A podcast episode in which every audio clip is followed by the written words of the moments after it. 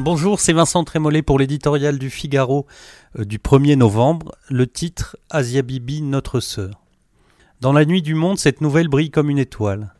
Asia Bibi, chrétienne pakistanaise, mère de cinq enfants qui risquaient la mort, a été acquittée.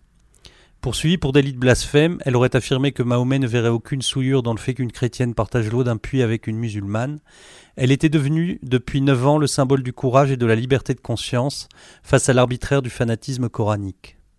En 2010, dans un même élan, des personnalités aussi diverses que Benoît XVI, Bernard-Henri Lévy, Anne Hidalgo, qui avait choisi d'élever Asia Bibi au rang de citoyenne d'honneur de la ville de Paris, avaient prononcé son nom comme un appel et fait la preuve de l'humanité de la civilisation qui a fondé sa justice sur Antigone.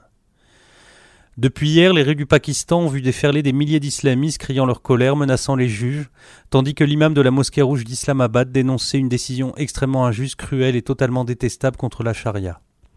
C'est un fait, une fois libre, Asia Bibi ne pourra pas vivre au Pakistan, et ce serait l'honneur de la France de l'accueillir, elle et sa famille. Un verre d'eau qui provoque une tornade de haine, telle est la malheureuse réalité que dévoile le sort d'Asia Bibi.